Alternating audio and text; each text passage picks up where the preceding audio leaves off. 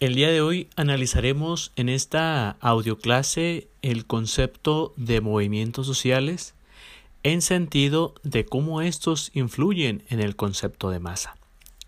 Ya durante la etapa pasada vimos cómo los movimientos sociales pueden ser un agente de cambio en la sociedad.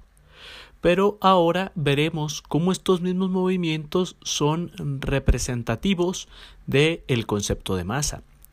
¿A qué me refiero con esto? Que en muchas ocasiones estos movimientos sociales agrupan movimientos de personas sin sentido, sin razón, sin un, con un sentido de omnipotencia. Y más que un cambio radical hacia la sociedad, se busca un cambio en lo particular, un cambio eh, que beneficie aparentemente a muchos, pero que realmente solamente buscará el cambio de algunos cuantos, que son aquellos que están infundiendo o que están manejando a la masa. Vamos a recordar un poco qué es un movimiento social. Un movimiento social es un grupo no formal de individuos u organizaciones que tienen como, como finalidad el cambio social.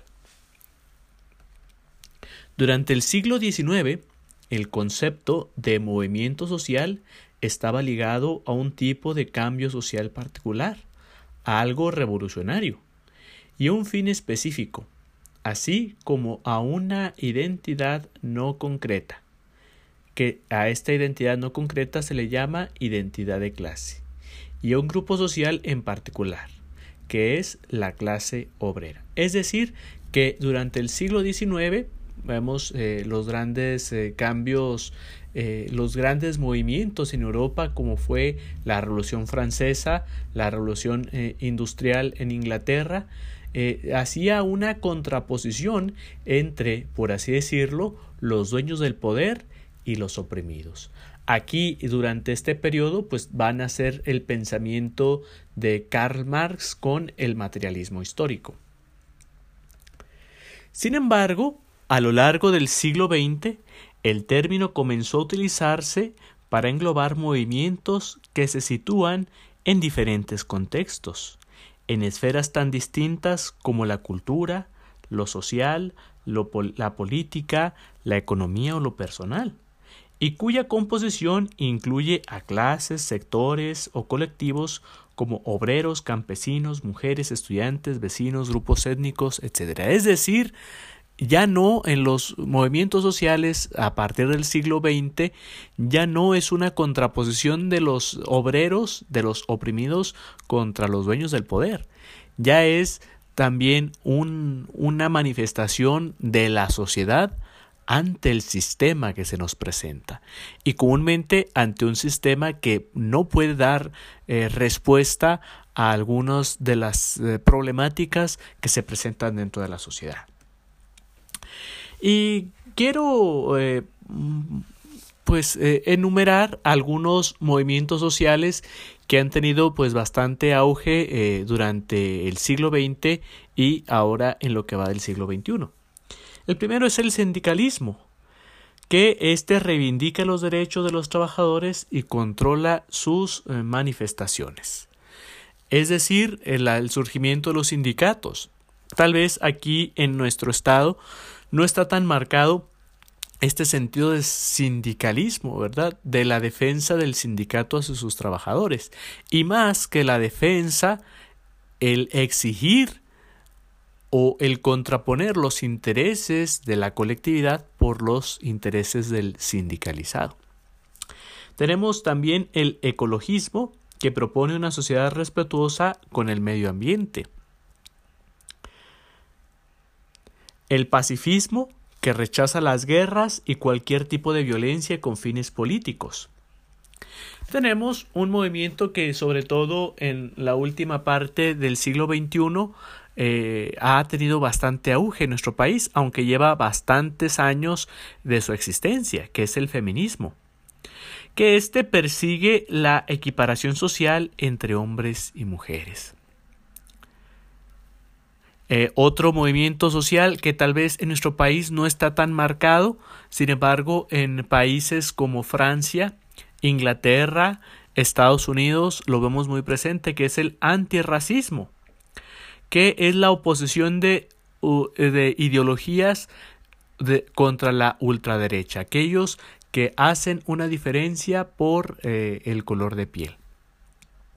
Y también tenemos al movimiento LGBT, ¿verdad?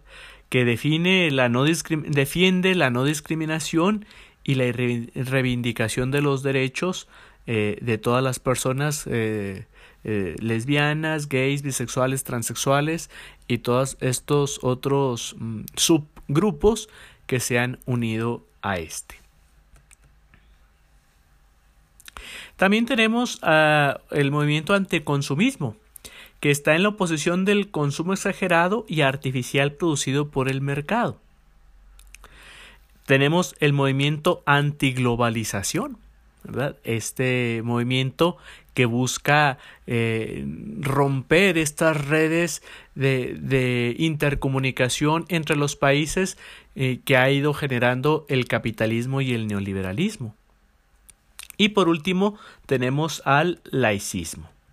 El laicismo pues, pues propone eh, una separación radical del Estado con, todas, con toda la ideología religiosa. Aquí en estos movimientos sociales, eh, chicos, podemos destacar una característica principal, que es eh, la búsqueda de un bien común.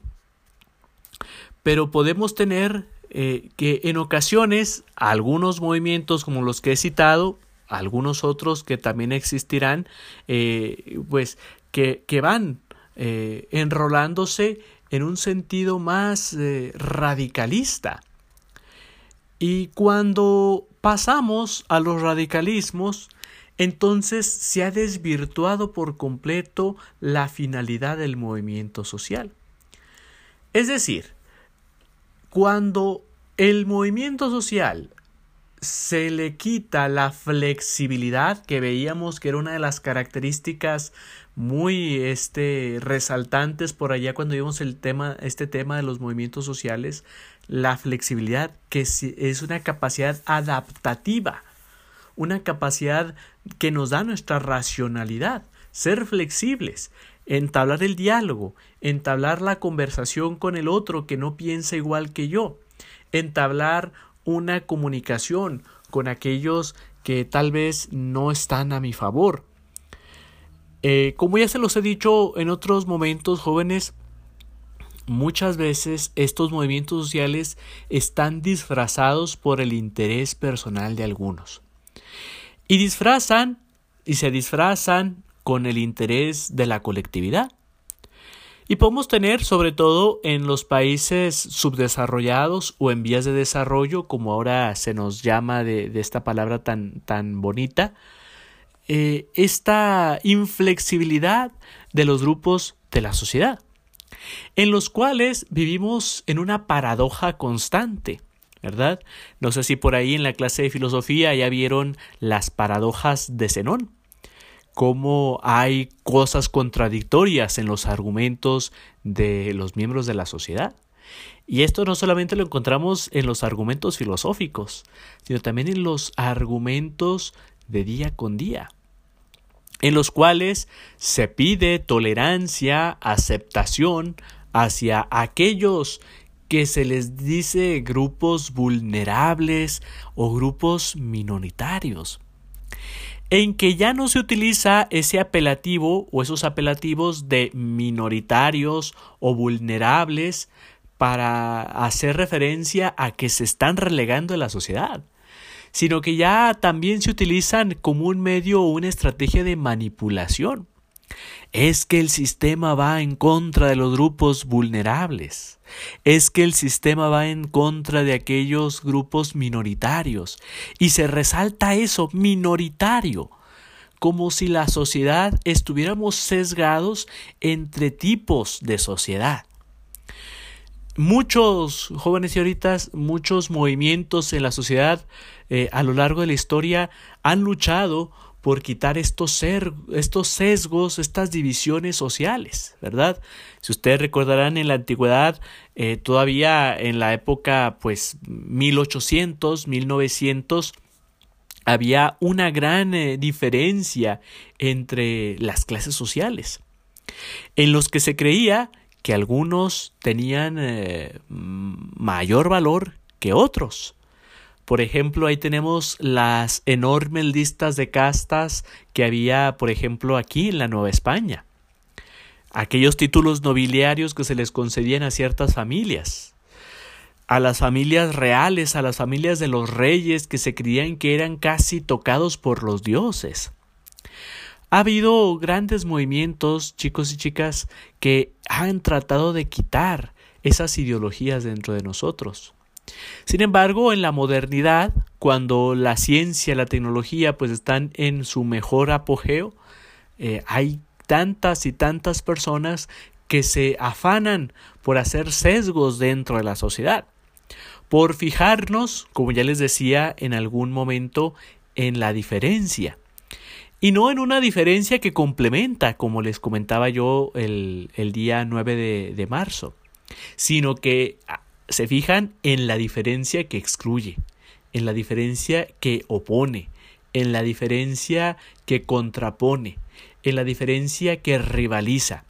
Y eso es algo que debiéramos de estar quitando de nuestro pensamiento, de nuestra cultura.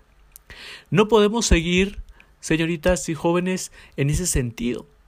Por ejemplo, en un constante ataque de eh, ateos contra creyentes, eh, contra ambientalistas y no ambientalistas, con, eh, por ejemplo, veganos y no veganos. Cada vez más estos movimientos sociales nos hacen creer que estamos contrapuestos en la sociedad o que hay sesgos o que hay clases en la sociedad. Y cuando el movimiento social se va acercando o se va aproximando a eso, pierde la finalidad, que es buscar el bien común. Por eso se llama movimiento social, porque busca un cambio, positivo en la sociedad. Eh, sabemos que en nuestro planeta, sobre todo en nuestro país y en países similares, en ocasiones es difícil poder llegar al progreso mediante la dirección de nuestras leyes, de la ejecución de nuestras leyes y de la dirección de nuestros gobernantes. Y es aquí donde se crea esa necesidad de la sociedad civil por resanar o subsanar las carencias del gobierno. En este sentido vemos muchos grupos de voluntariado que son también movimientos sociales que buscan el bien común aquellos, eh, llámese de, la denominación que se llame, sean eh, grupos meramente de la sociedad civil, grupos religiosos que buscan y tratan de subsanar ciertas carencias dentro de la sociedad, ¿verdad? Aquellos eh, a favor o en protección de los migrantes, aquellas organizaciones en protección y la defensa de la niñez, de los adultos mayores, de las mujeres, de, de aquellos que no tienen nada, aquellos que se dedican a pues a tratar de subsanar el hambre y la pobreza que hay en nuestra sociedad. Sin embargo, también esas organizaciones pueden caer en el, en el sinsentido o en el vicio de servirse para sí mismos. Y cuando un movimiento social se sirve para sí mismo, también pierde su finalidad. Es por ello que debemos de estar bien, bien atentos, jóvenes. Eh, hace algunos años se manejaban mucho los conceptos de la inclusión social y sobre todo se nos manejaba en los ámbitos de la educación. Hace algunos 3, 4 años, les platico brevemente, dentro de la educación se nos comenzó a manejar que se iba a implementar un sistema dentro de la educación que se estaba implementando ya hace algunos años en Dinamarca. Aquí quiero hacer una aclaración, ¿verdad? Eh, para los que no sepan la diferencia abismal entre la cultura danesa, la cultura de Dinamarca y la cultura mexicana. ¿Y a qué se refería este proyecto de desaparecer todas las escuelas que atienden a jovencitos, jovencitas con necesidades educativas especiales? Eh, eh, jovencitos, jovencitas, a lo mejor con autismo, con Asperger, eh, con síndrome de Down, con alguna algún problema en la movilidad, ¿verdad? Un problema psicomotriz, no sé, que no, no pudiesen caminar, que estuviesen en una silla de ruedas, que no pudiesen utilizar bien el movimiento de sus manos, etcétera, ¿verdad? Y se trató de eliminar estos centros eh, como para que la escuela, todas las escuelas, eh, adoptaran o recibieran a estos jóvenes. En vistas a que viviéramos en una ciudad más incluyente, una sociedad en la cual ninguna condición física ni mental fuera eh, un impedimento para convivir de una manera armónica, pacífica, de tratarlos como cualquier otra persona. Sin embargo, se nos está orillando a una escuela, entre comillas, inclusiva, pero no tener una realidad inclusiva. Es decir, los maestros, sobre todo de preparatorias y universidades, nos empezamos a cuestionar ¿y qué iba a ser de todos esos jóvenes eh, que salieran de las universidades y no tuviesen oportunidad de eh, tener un trabajo? La enorme frustración que, se iba a vivir de parte de esos, de esos jóvenes. Y también continuamente eh, experimentábamos la cerrazón de algunos grupos de padres de familias, de alumnos mismos que decían es que esta persona no puede estar aquí. Claro, una sociedad eh, sumamente prejuiciosa, lo somos.